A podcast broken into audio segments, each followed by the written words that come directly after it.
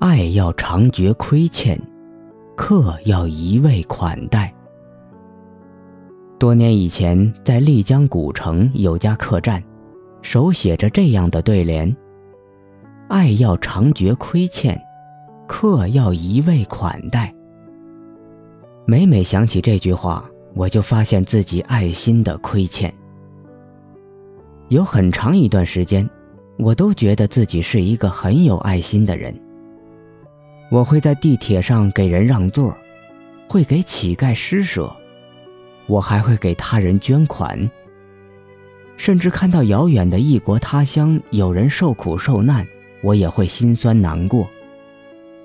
年少时读卢梭的《论人类不平等的起源》，我深深的折服。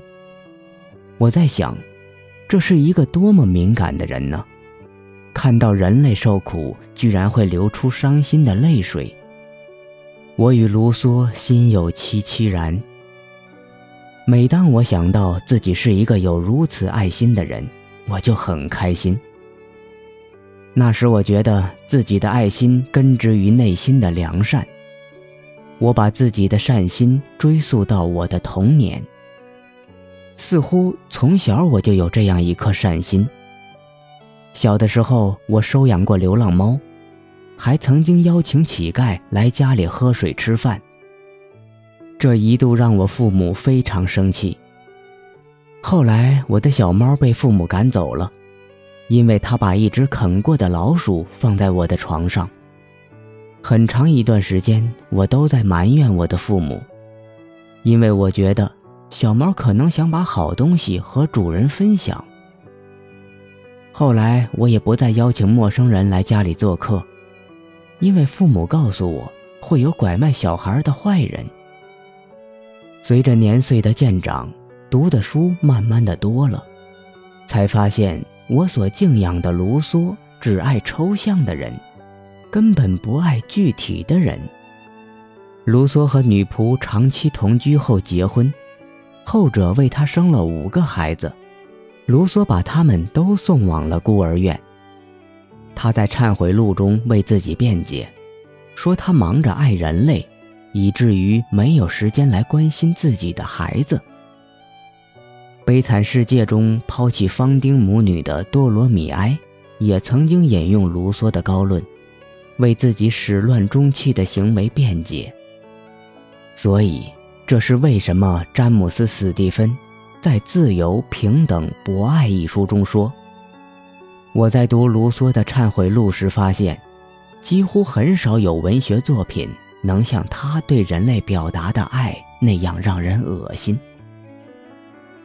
仔细想想，其实我和卢梭一样，爱抽象的人类胜过于具体的人。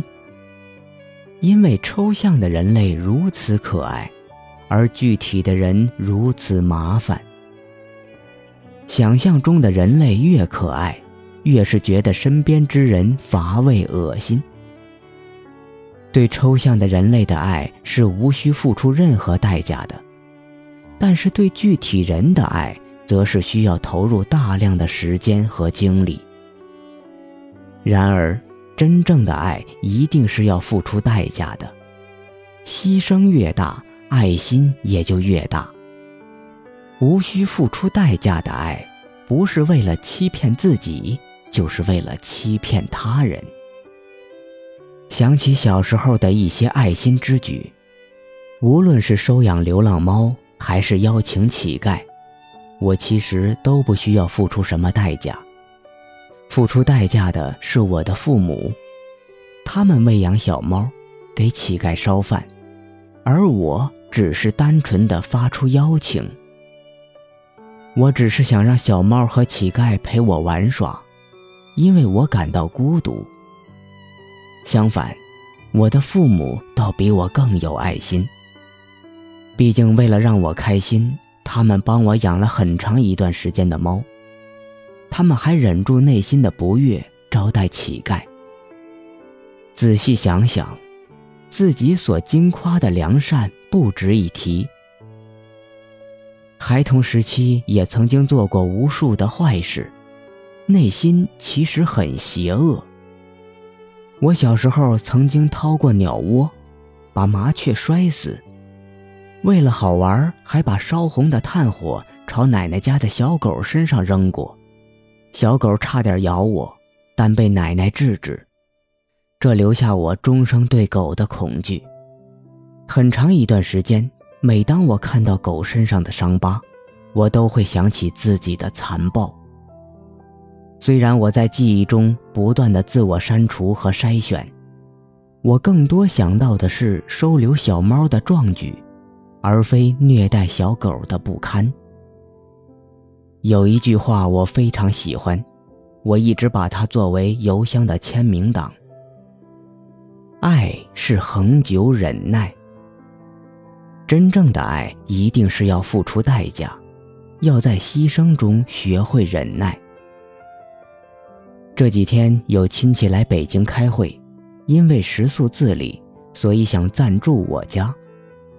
我最初表示欢迎，但后来知道他在上飞机前有点感冒，于是我开始头大，害怕他会带来流感病毒，但是又不好意思拒绝。前段时间家人感冒，跑了不知道多少趟医院，现在病还没好彻底，结果又来了一个感冒分子，我非常害怕自己和家人被传染。亲戚开了半天会就病倒了，所以这次北京之行成为养病之旅，会也开不了了，天天躺在家里，我只能帮忙照顾。当然，我也不断的消毒碗筷，戴着口罩进进出出。我心里开始埋怨，既然生病了，为什么还要来开会呢？当然，我还不得不戴上爱心的面具。毕竟是亲戚，毕竟大家都说我有爱心，但伪善让我很不快乐。我于是又想起了丽江古城那家客栈的对联：“爱要常觉亏欠，客要一味款待。”我希望走出恐惧，因为恐惧让我的爱心越来越小。人之所以恐惧。是因为我们对未知的害怕。我们越想按照既定的计划来规划时间，我们就越会对突如其来的事件心生怨恨。我们可以按照自己的主动安排来表达爱心，如有空时探访孤儿院，得闲时做做义工。但是我们不愿意未经规划的表达爱心。然而，后者也许更加重要。如果对未知之事保持一种开放之心，受到一种生活在愉悦的漠然之中的召唤，人生也许会无比的幸福。日出又日落，深处在深处，一张小方桌。有一荤一素，一个身影从容的忙忙碌碌，一双手让这时光有了温度。太年轻的人，他总是不满足，固执的不愿停下远行的脚步。望着高高的天，走了长长的路，忘了回头看，他有没有哭？月儿明，风儿轻，可是你在敲打我的窗棂。听到这儿，你就别担心，其实我过得还可以。月儿明，风儿轻，你又可曾来过我的梦里？一定是。你来时太小心，直到我睡的情。